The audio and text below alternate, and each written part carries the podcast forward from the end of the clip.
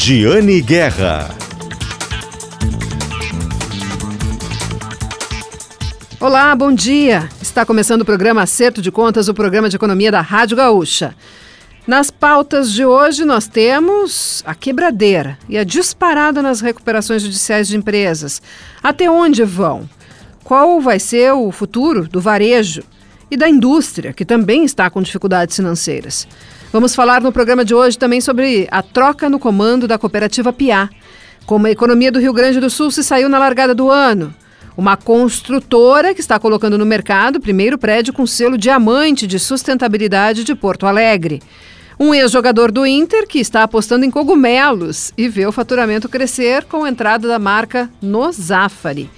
E também uh, o adiamento de novos voos de Porto Alegre para quatro cidades do interior. Tudo isso e muito mais hoje no programa Acerto de Contas, o programa de economia da Rádio Gaúcha. Nós vamos começar recuperando um assunto de bastante repercussão da última semana, que é a renúncia da diretoria da PIA, Cooperativa de Nova Petrópolis, na Serra Gaúcha, que enfrenta uma crise financeira há anos, que se agravou nos últimos meses. O ápice ocorreu na semana passada, quando atrasou o pagamento dos fornecedores de leite. Sem o principal insumo, a empresa não tinha como produzir e, portanto, vender. As prateleiras do supermercado da marca seguiam vazias e isso estava preocupando muito a comunidade. Além do presidente Jefferson Esmanioto, que nós tentamos contato e não conseguimos, saíram o vice-presidente, o secretário-geral e integrantes do conselho de administração. A saída, porém, foi construída nos dias anteriores à renúncia, porque a permanência ficou insustentável com a insatisfação crescente dos associados da comunidade local. Uh, foi publicado um edital convocando para uma assembleia no dia 19 de junho para eleger a nova direção da PIA. Na reunião, presente na reunião, presidente do Sindicato da Organização das Cooperativas do Rio Grande do Sul, Sistema Sergs, Darcy Hartmann, disse que estava certo que seriam associados que iriam assumir a cooperativa. É preciso então escolher quais associados serão e que haverá uma profissionalização para reestruturar a cooperativa. Uh, a Alcergues também está atuando na Languiru, outra cooperativa em crise aqui no estado. Uma das dificuldades da PIA agora é conseguir crédito no mercado. O risco de inadimplência, desconfiança com a gestão da cooperativa estavam muito grandes. A expectativa é de que agora a situação melhore com a mudança no comando da, da empresa, da cooperativa, que tem 57 anos, uma marca muito conhecida no estado. Para quem quiser mais detalhes, estão lá em GZH. E sobre empresas em dificuldade, nós tivemos na última semana uh, um podcast, Nossa Economia de GZH, sobre esse assunto, sobre a quebradeira de algumas empresas, indústrias, uh, varejo, recuperação judicial, muitos pedidos de recuperação judicial e eu estava um pouco angustiada, admito, com os discursos, as análises muito superficiais sobre isso. E me coloquei como desafio encontrar alguém que pudesse colocar o dedo na ferida, que conseguisse, numa entrevista, ter um papo reto assim, sobre o diagnóstico dessas empresas, problemas de gestão, problemas de falta de planejamento e perspectiva futura, erros, uh, erros simples de não projetar uma taxa de juro, por exemplo e parar de colocar toda a culpa no Banco Central, na taxa de juro, enfim, na conjuntura econômica e na na astrologia, como eu brinco, né? E encontrei uma pessoa, um empresário que é sócio fundador da Excellence. Ele é especialista em reestruturação de empresas, Max Mustrange. E, aliás, a partir do podcast, eu descobri que ele atua em várias empresas aqui do Rio Grande do Sul e em parceria com empresas e escritórios de advocacia que precisam saber no detalhe sobre a saúde financeira das outras companhias. Foi uma entrevista bem interessante, nós vamos ouvir agora. Está conosco aqui na linha para conversar sobre o momento das empresas e dos negócios, Max Mustrange, que é sócio fundador da Excellence, que é uma empresa de reestruturação de outras empresas que estão em dificuldade. Tudo bem, Max? Bom dia, gente, tudo bem? Max, eu te procurei, te convidei para participar conosco hoje do programa porque eu preciso de alguém que fale faça uma análise mais aprofundada, mais sofisticada do que está acontecendo com os negócios. Nós estamos aí noticiando uma sequência de recuperação judicial, de empresas pedindo medidas cautelares para não pagar dívidas e conseguindo decisões favoráveis a isso no judiciário, ao mesmo tempo crédito secando ainda mais, ficando ainda mais caro. E aqui chama a atenção muito do nosso público quando isso acontece no varejo, tem acontecido na indústria também, mas no varejo bastante, empresas de varejo mesmo que não estejam em recuperação judicial, não estejam ainda com esses pedidos cautelares, já estão anunciando fechamento de lojas, enfim. Aí as pessoas se perguntam, até onde vai isso? O que está acontecendo? O que está provocando esse movimento, Max? Nada mais é do que o efeito de anos de gestão perdulária. Né? Nós tivemos décadas de juros negativos no mundo, não só no Brasil, né, bancos centrais, ah, onde o dinheiro era muito barato e as empresas iam investindo no seu crescimento, na busca, na verdade, do que eu chamo do IPO, né, é o pote de ouro no final do arco-íris, né, mas para isso é um crescimento, muitas vezes você perdendo rentabilidade, a custa do, da rentabilidade, é, pelo, é o crescimento pelo crescimento, é o crescimento vazio, com ineficiência financeira, e para isso você precisa de dívida. Né? Você precisa crescer ponto de venda, você precisa colocar capex, você precisa colocar estrutura. E se, o se a rentabilidade de cada ponto não vem, você aumenta o seu rombo na sua dívida. Você vai tomar dinheiro no mercado financeiro a custo barato. Então você toma. Em algum momento do tempo, que foi, mais recentemente, o Fed mudou a política dele por causa da inflação americana, que está pegando inclusive no mundo inteiro, né? E o dinheiro começou a ter um custo muito alto. E aí o que acontece? Você começa a ter um problema de despesa financeira nas empresas, elas começam a ter prejuízo, começam a dar retorno negativo, começam a ficar inadimplentes, tanto pessoa física quanto jurídica, o risco do crédito sobe, né? O limite reduz e as empresas começam a quebrar. Nada mais do que isso, é uma consequência dessa má gestão de recursos e de crescimento atrás do pote de ouro do, eu chamo do, do IPO. Pois é, mas as empresas, quando têm pedido suas recuperações judiciais, anunciado seus fechamentos, e os setores, as entidades setoriais têm jogado muito no colo da Selic, do Banco Central, daquilo que não está no controle delas. Mas não são todas as empresas, né, Max, que estão quebrando, são algumas empresas. Então, e aquelas que não estão quebrando? A maioria está indo para o buraco, né? Ah, são poucas aqui nesse momento estão. Por exemplo, eu gosto de falar muito de uma, não tenho nada a favor, mas que vai na contramão do, do, do varejo, Carezo. Né? Se eu não me engano, tem até uma empresa do Sul. Mas eles estão com uma estratégia muito boa. Então, você fala assim, ah, o setor inteiro está indo mal. Não é verdade, tem empresas indo bem. Então, é a boa gestão, né? é a boa estratégia, é a busca da rentabilidade e não do crescimento a qualquer custo. Agora, a grande maioria foi no caminho contrário. Né? E vem falar agora, no final do jogo, que a culpa é da Selic, quando teve anos ou décadas né, de má gestão. Ontem anunciou a, Marisa que vai fechar de cara 91 lojas que não são rentáveis. Vem me falar que em um mês descobriu isso. Por favor, já sabem isso há dois, três anos já. Agora, deviam ter uma métrica de sistema de incentivo que era o crescimento da, do faturamento.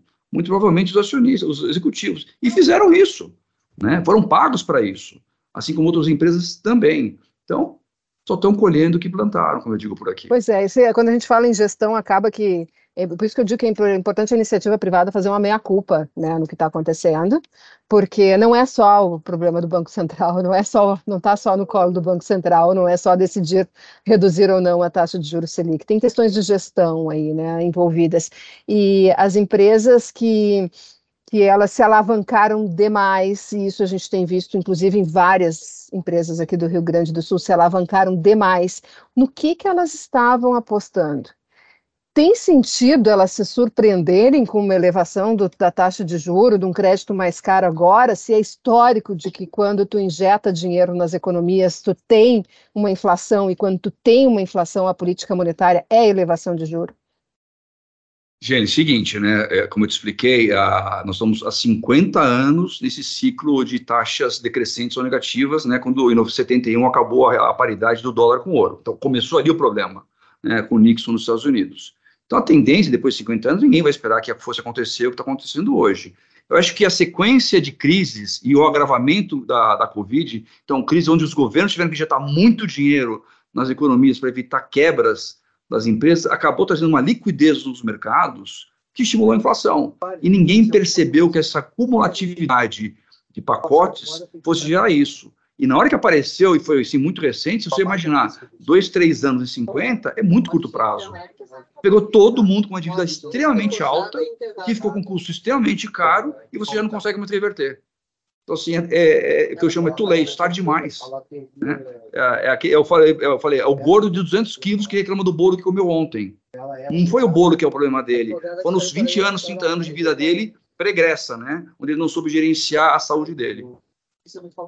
E, na tua opinião, agora nós temos esse crescimento muito grande de empresas em recuperação judicial e acaba desembocando isso mais para frente no aumento das falências, das quebras essas medidas de, de suspensão de cobrança também de, de, de dívidas, até onde vai isso?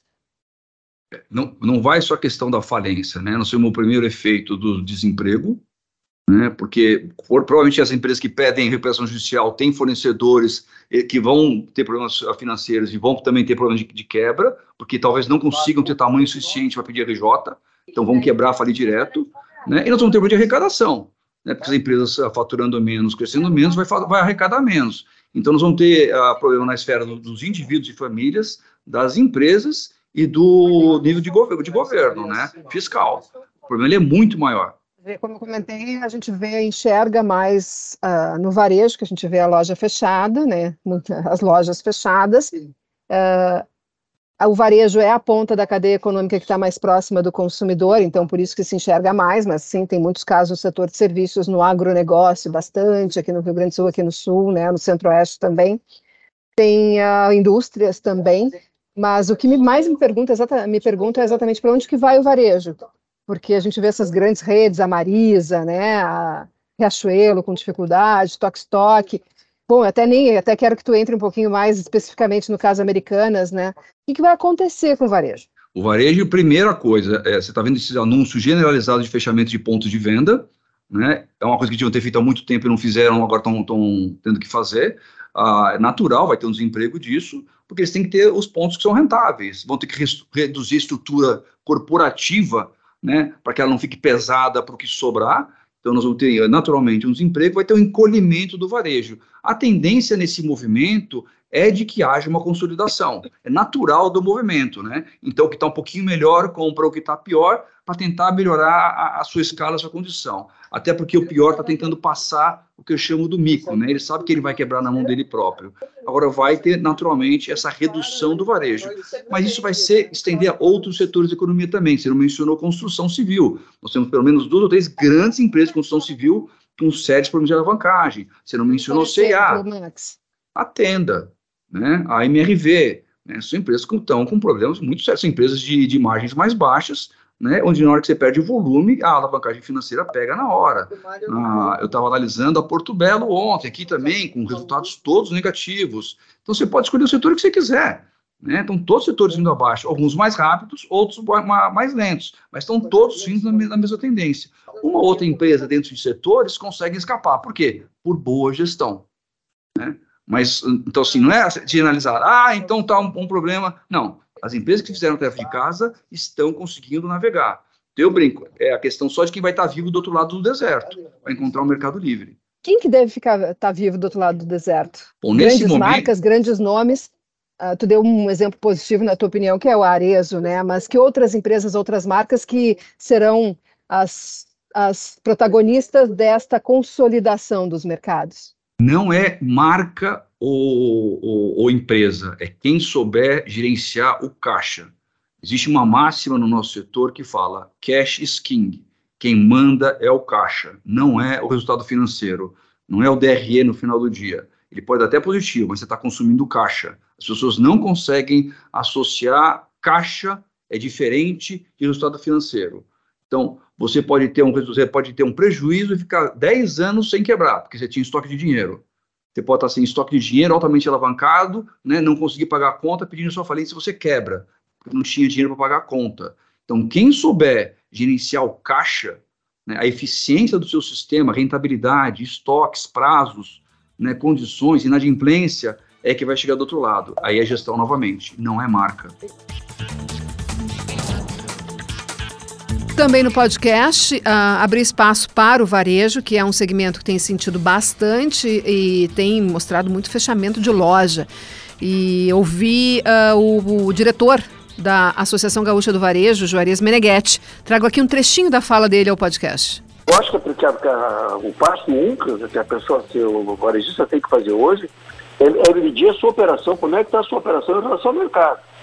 Porque, como eu falei, com a entrada de, de vendas digitais e, e, outras concorrências que, que apareceram no caminho, porque uma loja tradicional hoje, ela acaba ela acaba tendo um custo mais elevado que uma loja nova, porque tu muda de ponto e tal, tu tem despesas de custos menores hoje que cai mais na realidade, então, a realidade do, digamos, do, do custo do, de ocupação. Mas eu acho uma coisa primária é, tu, é fazer um acompanhamento, saber como é que está o meu produto frente ao mercado, o meu preço, como é que está a minha gestão do meu negócio, né, como é que estão tá os meus resultados da operação.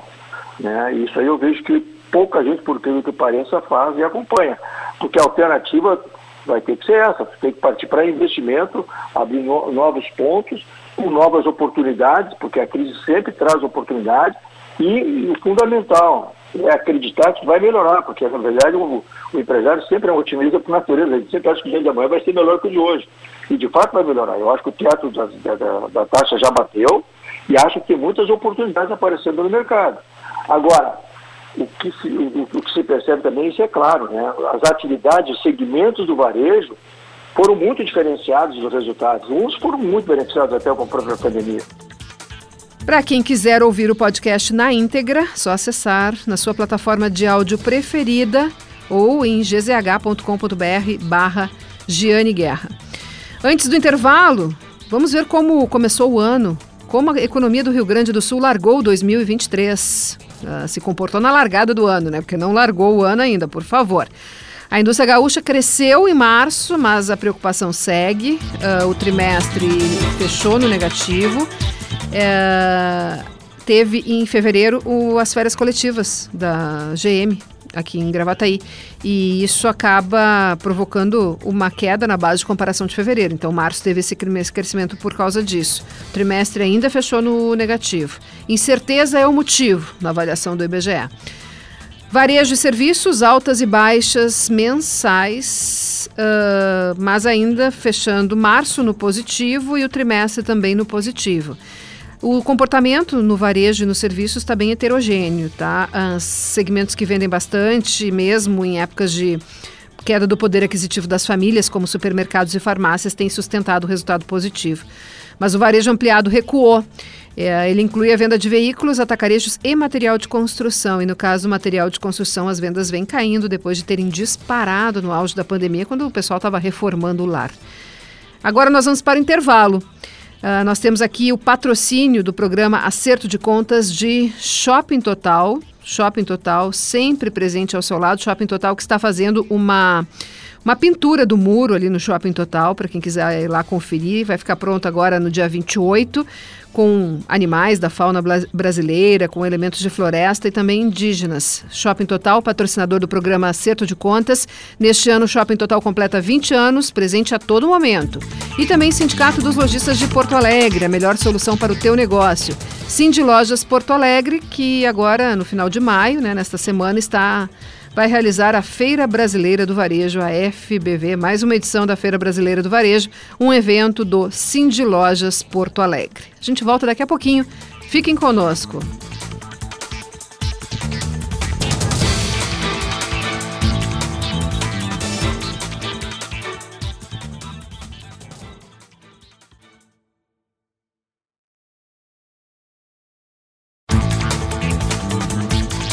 Volta com o programa Acerto de Contas, programa de economia da Rádio Gaúcha, que tem o patrocínio de Shopping Total, que está fazendo 20 anos. 20 anos o Shopping Total, nosso patrocinador, assim como Cindy Lojas Porto Alegre, Sindicato dos Lojistas de Porto Alegre, que está realizando nesta semana a Feira Brasileira do Varejo, a FBV.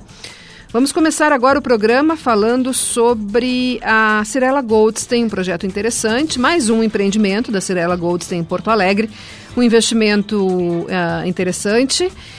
E o mais curioso desse empreendimento é que ele é o primeiro a chegar no mercado com um selo diamante da, da Prefeitura de Porto Alegre, um selo de sustentabilidade, um selo ambiental, um programa que foi criado pela Secretaria Municipal de Urbanismo O secretário Germano Bren antecipou esse programa, inclusive em entrevista aqui para o Acerto de Contas.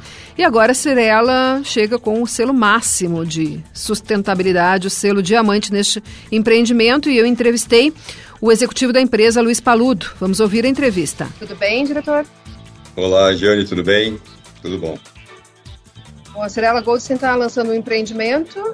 A gente não faz né, entrevista aqui no Acerto de Contas para todos os empreendimentos imobiliários que são lançados, mas esse tem um diferencial, não é mais um projeto da Cirela Goldstein, ele tem alguns diferenciais. Então, conta para nós, diretor, quais são eles? Legal. Bom, obrigado por nos receber aqui mais uma vez no programa, né? E, e saber que estamos voltando porque tem alguma, algum diferencial mesmo no produto imobiliário, né? Então, é um prazer.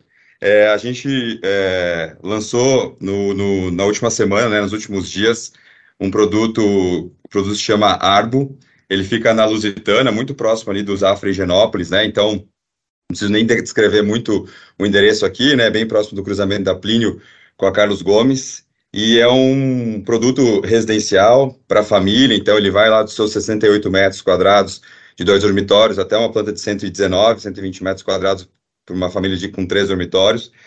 Mas o que a gente está muito feliz de, de, poder anunciar agora, como, como novidade no Arbo Residencial, é que ele é, um primeiro, ele é o primeiro produto lançado em Porto Alegre com o selo de sustentabilidade da prefeitura, né?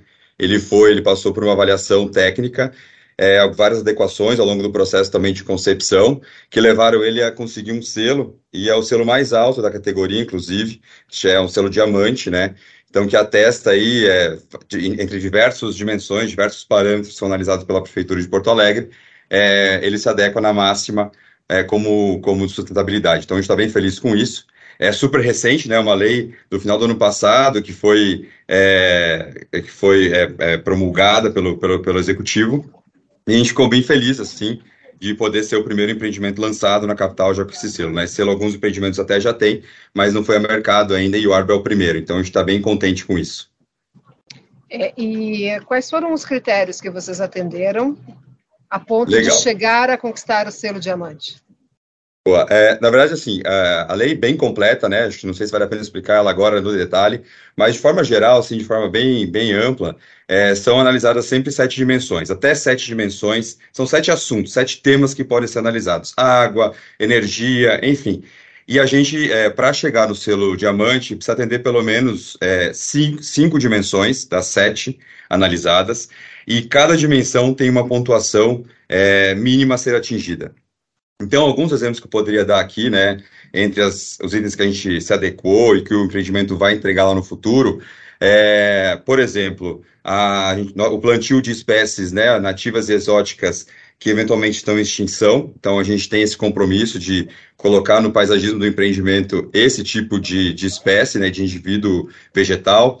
A iluminação também 100% em LED. A gente sabe que isso tem a ver com com um mundo cada vez mais se fala de ESG, né? Então no, é, um, é um, vai nessa direção também, além de trazer eficiência energética para todo mundo é, que vai morar no empreendimento. Então vai ter naturalmente uma conta mais otimizada de condomínio, por exemplo.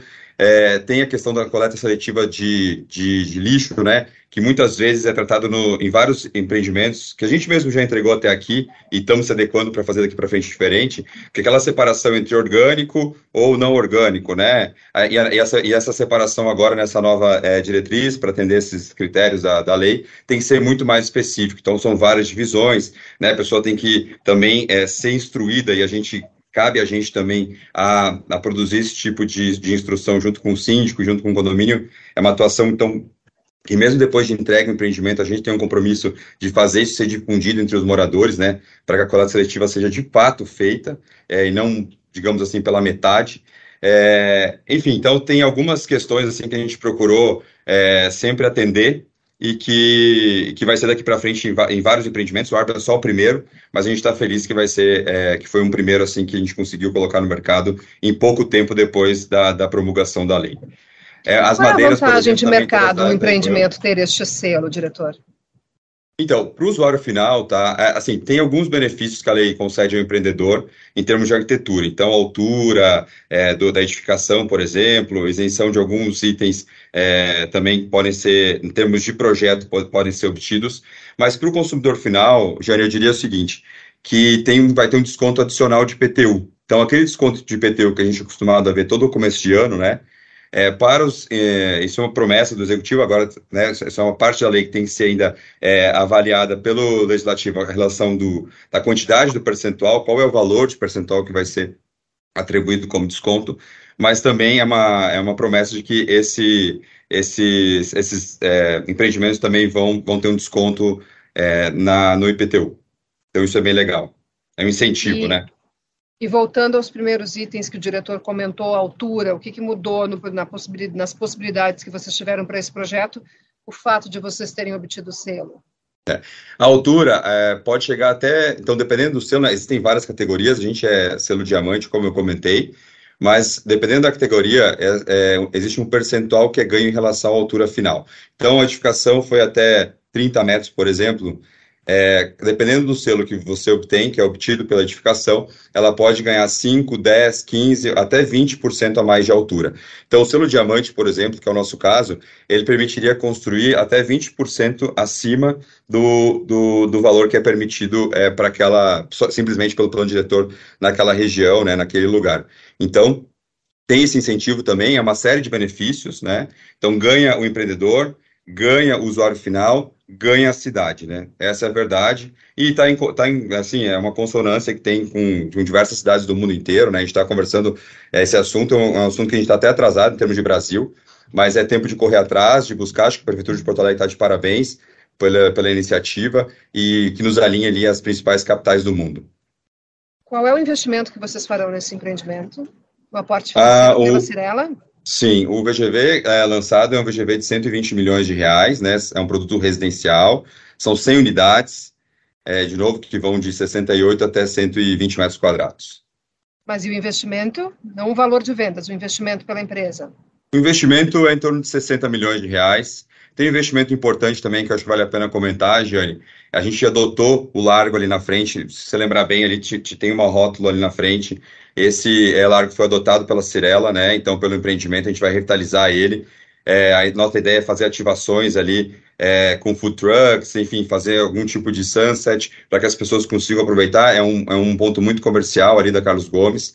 É, então, certamente, a gente vai conseguir atrair bastante gente para poder curtir o espaço, que era um espaço muito degradado, durante muito tempo ficou até fechado, né? Naquela época das, das obras da Copa, que, a, que nesse caso não, não saiu, era uma, era, é, por ali seria é, uma trincheira, enfim, acabou não sendo feito, é uma área que permaneceu, não foi cuidada, acho que adequadamente, e a gente é, se propôs, então, a entregar mais esse investimento para a cidade, depois a gente pode até compartilhar imagens aí, é, ah, né, deixar no site, tudo, mas vai ser o novo lar que a gente, vai, que a gente pretende entregar em, até 45 dias para a cidade. Ah, bacana. Isso, e ele, vocês vão fazer essas ativações, né, como o setor chama, que é botar ali serviços bacanas para as pessoas frequentarem. Uh, vocês vão fazer isso durante o período de venda do empreendimento ou a ideia é manter depois? Isso, a nossa adoção é por dois anos.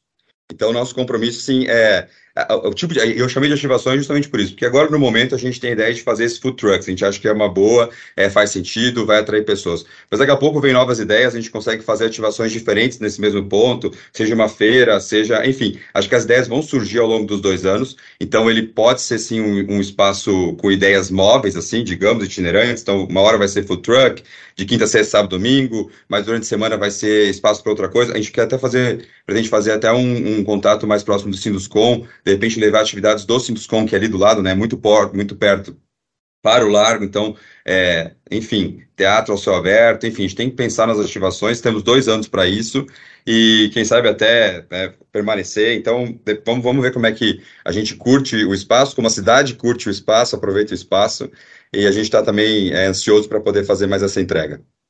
Diretor, uh, um dado super importante para o nosso ouvinte da Rádio Gaúcha é emprego.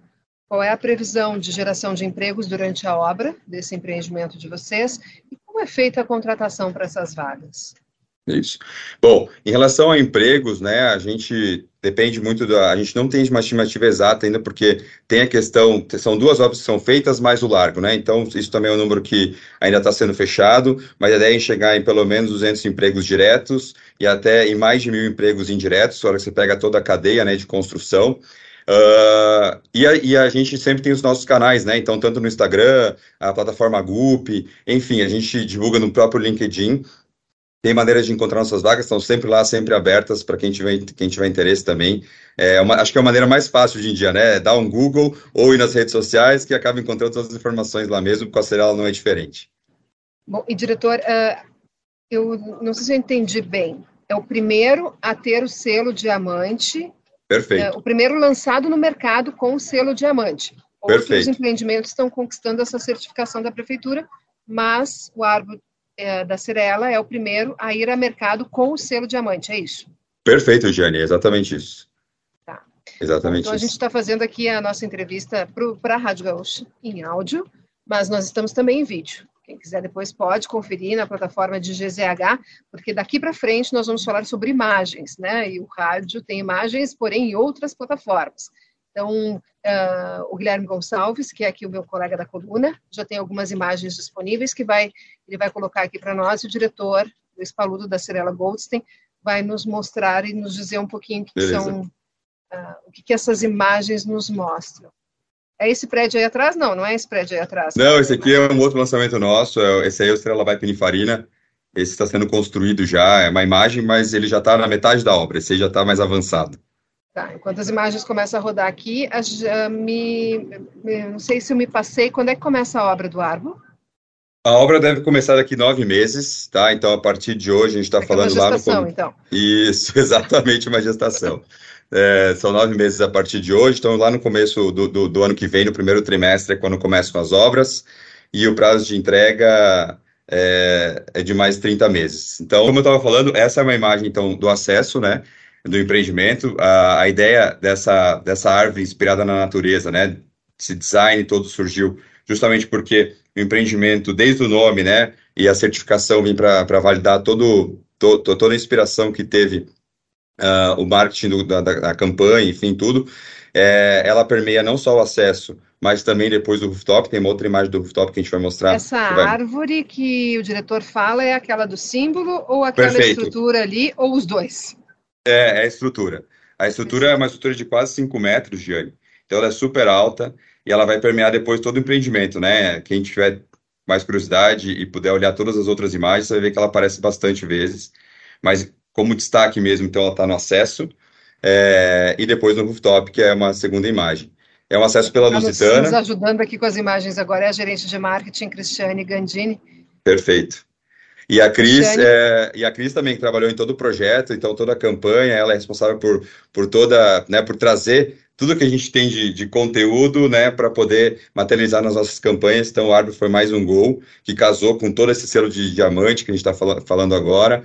Enfim, tá, então é bem legal. Cris, quem sabe a gente mostra uma, uma outra imagem, se você tiver do rooftop ou da piscina, não sei o que tem a sequência.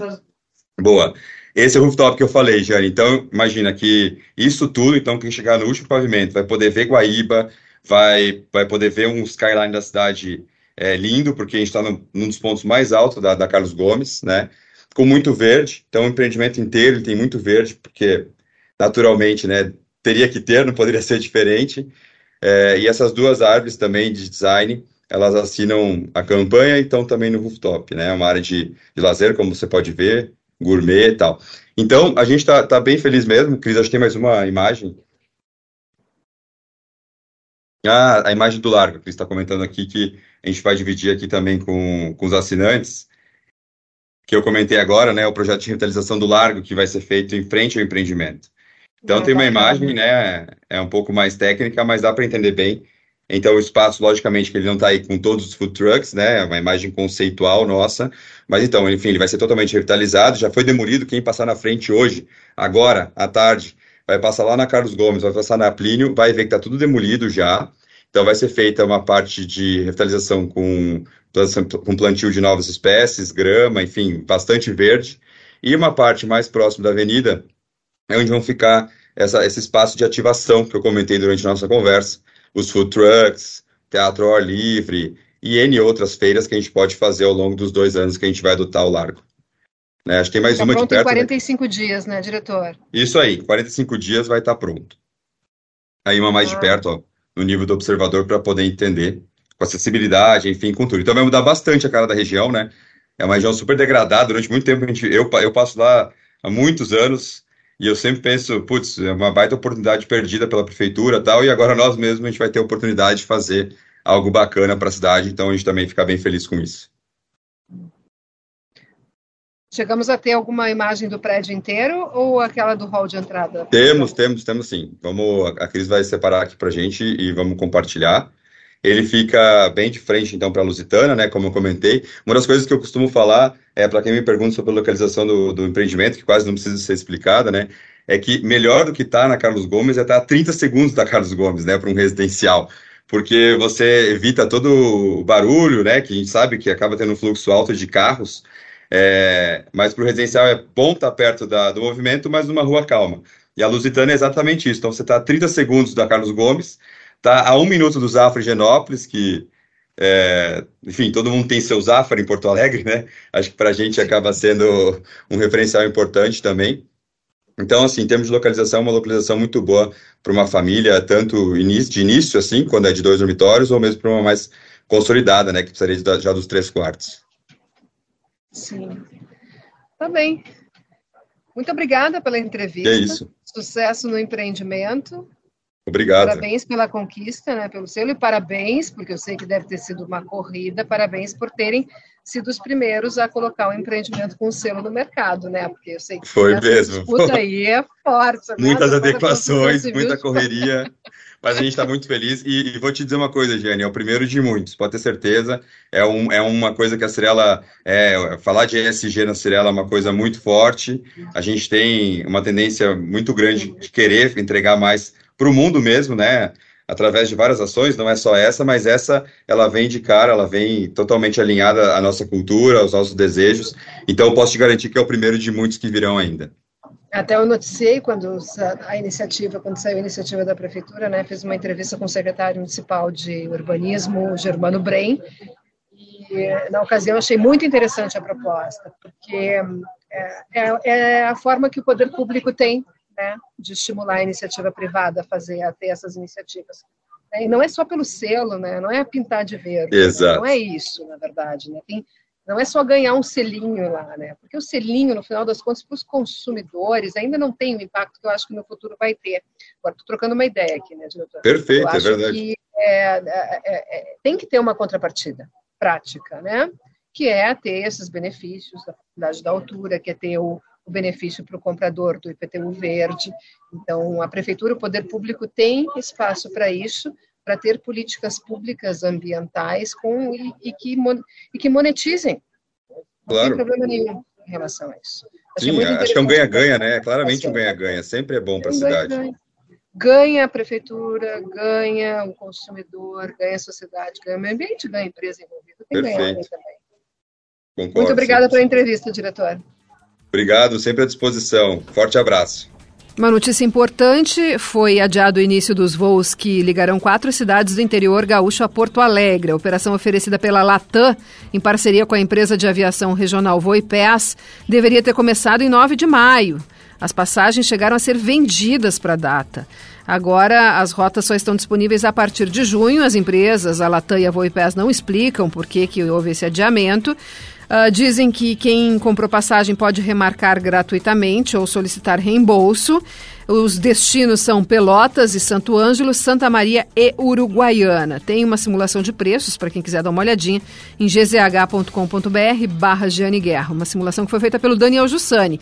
E falando no Daniel, ele chega agora com com uma reportagem sobre um ex-jogador do Inter que está apostando em cogumelos e viu o seu faturamento crescer com a entrada da marca Nozafari na rede de supermercados. É o destaque do Daniel. Oi, Jane, bom dia para ti, bom dia para os ouvintes. Hoje minha participação é para falar sobre uma empresa de cogumelos que é comandada aí por um ex-jogador do Inter. É o Matheus Bertotto, ele jogou no na base, depois também teve algumas oportunidades no time profissional e desde 2018 ele começou a investir na empresa que era do pai, né, que segue sendo do pai, mas ele continuou, ele começou a investir. Em 2020 com a pandemia ele entrou mais fortemente na empresa, que cresceu também com a entrada no supermercado Zafari. Eles cresceram o faturamento no, desde do, da entrada do Zafar em 30%. É uma história bem curiosa e a gente escuta trechos da conversa a partir de agora. O programa Acerto de Contas conversa agora com o Matheus Bertotto, é, jogador de futebol e também empresário. Toca junto com o pai um, uma empresa no ramo de cogumelos. É uma história bem curiosa que o Matheus vai nos contar aqui no programa. Matheus, tudo bem?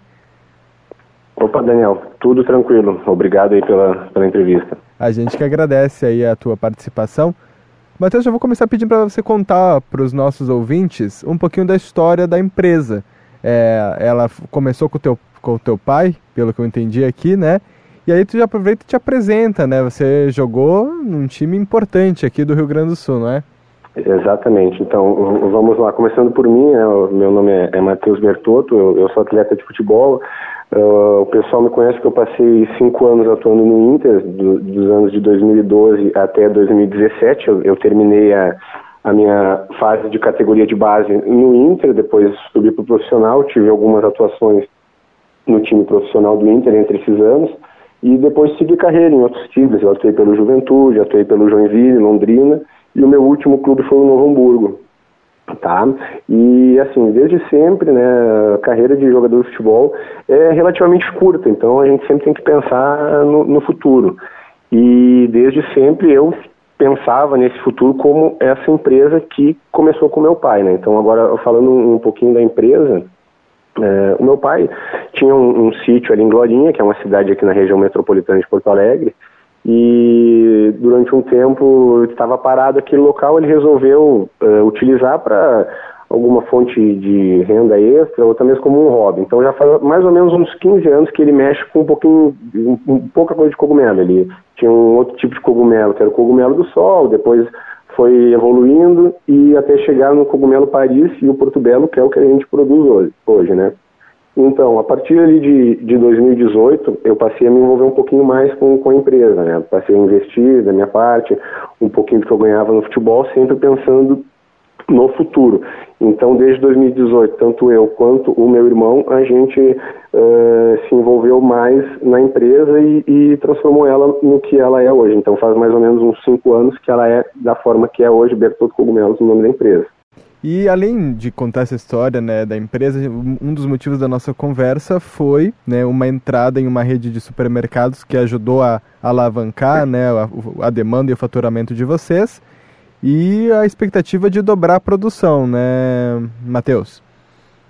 Exatamente. É, o, o, que a gente vem observando nos últimos anos, e isso sempre foi uma, uma questão que eu também sempre apostei e, e vem se concretizando, é, é no aumento do consumo de, de, cogumelos né, pela população brasileira em, em geral. Né? Uh, o que antes era desconhecido vem cada vez mais uh, fazendo parte da, da, culinária do dia a dia das pessoas. Né? Uma época era muito consumido o cogumelo em conserva, o champignon, que é muito usado em estrogonofe, em filés, etc. E isso mudou para o cogumelo in natura, que é basicamente 95% da, das nossas vendas é in natura, que é o cogumelo simplesmente colhido, uh, processado, embalado ali rapidamente e é, vendido sem acréscimo de nenhum tipo de substância nem nada, simplesmente colhido, embalado, tem uma durabilidade de 12 dias, né? E, e bom, tem tido esse crescimento na, no consumo, né?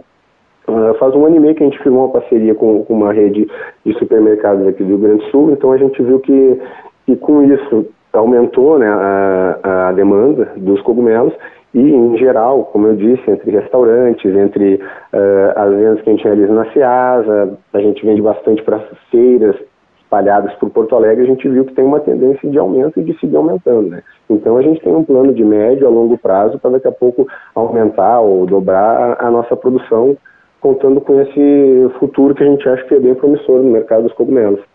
Sim. A rede é o, é o Zafari, né? Correto, é a parceria que a gente firmou com o Zafari faz um ano e meio. E é... O nosso produto pode ser encontrado em praticamente todos os Zafaris do, de Porto Alegre e da região metropolitana. Sim. E é um dos principais clientes de vocês hoje? Exatamente, é um dos principais. E aí, sobre essa eh, dobrar a produção, necessitaria a criação de novas estufas, de algum investimento que vocês já estão planejando em fazer para crescer a produção?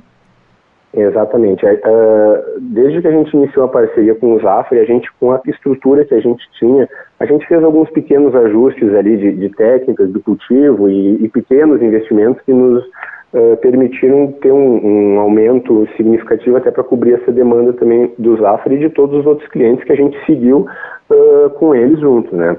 É, a gente firma uma parceria e, e, a gente sabe que isso é muito importante, a gente sempre mantém a, a qualidade e a, e a, disponibilidade também do produto.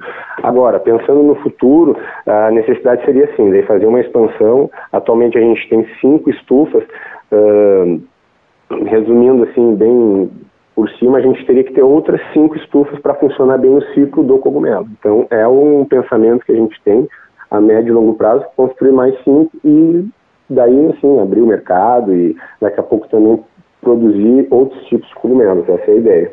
E não sei se vocês abrem esse valor, mas qual seria o aporte necessário para construir cinco novas estufas? É, eu prefiro agora não abrir, até porque não tenho o dado correto, não, não saberia te dizer também quanto seria esse valor, tá? Mas de repente daqui a um tempo, quando a gente tiver um estudo um pouquinho mais avançado, eu posso passar para você sim, sem ah, problema. Tranquilo. E, e de, de, dessas cinco, é, sim, a gente já falou, né, um estudo de médio, longo prazo, mas alguma coisa já certa de expansão, que já está num horizonte de curto prazo, expansão talvez aumento de, de mercado ou de funcionários, alguma coisa assim, ou ainda na base dos estudos? Não, a curto prazo a gente a gente está pensando em fazer um, uma melhoria ali na nossa área de, de condicionamento, de embalagem, e se caso consigamos isso, a gente vai uh, nos permitir daqui a pouco uh, distribuir outros cogumelos, que é o que a gente já faz. A gente produz o Paris e o Porto Belo, que são os mais conhecidos. Mas tem mercado de shimeji, tem mercado de shiitake, ering, entre outros, que não é produção nossa, mas a gente distribui eles também. Daqui a pouco, se a gente uh, organizar essa área, que nem eu disse, a gente consegue, a curto prazo, até uh, três, quatro, cinco meses, uh, aumentar essa demanda de cogumelo. E o nosso próprio produto, Paris e Porto Belo, daí sim demanda um investimento maior, é um, um prazo um pouquinho mais longo, né? Então tá bem, Matheus. Muito obrigado pela conversa, tá? E vamos Beleza. nos atualizando aí. Quando tiver novidades, expansão, vai nos atualizando que a gente vai informando aqui os nossos ouvintes, tá bem? Tá bom, Daniel. Obrigado. Eu que agradeço o espaço. Até mais. Prazer. Tá aí, Giane, e ao longo da semana vão ter mais detalhes lá em gzh.com.br barra Guerra. E fechamos então por hoje o programa Acerto de Contas aqui da Rádio Gaúcha. Você pode conferir esses destaques em gzh.com.br barra Guerra. Também acompanhe a coluna em Zero Hora, os comentários na RBS TV, as minhas participações de economia no Gaúcha Atualidade. Mas muito obrigada sempre pela presença de vocês aqui aos domingos, cedinho no programa Acerto de Contas da Rádio Gaúcha. Aqui tem o patrocínio de Shopping Total, sempre presente, o Shopping Total que está completando 20 anos. E a Feira Brasileira do Varejo, do Sindicato dos Lojistas de Porto Alegre será essa semana. FBV do Cindy Lojas Porto Alegre, o presidente Arcione Piva Uh, chama o pessoal, né? Olha, a feira é praticamente toda gratuita, tem palestras gratuitas, quase todas gratuitas, tem a feira para visitação que é gratuita. Então tá aí, tem conhecimento disponível e grátis para quem estiver interessado. Vai ser nesta semana a Feira Brasileira do Varejo.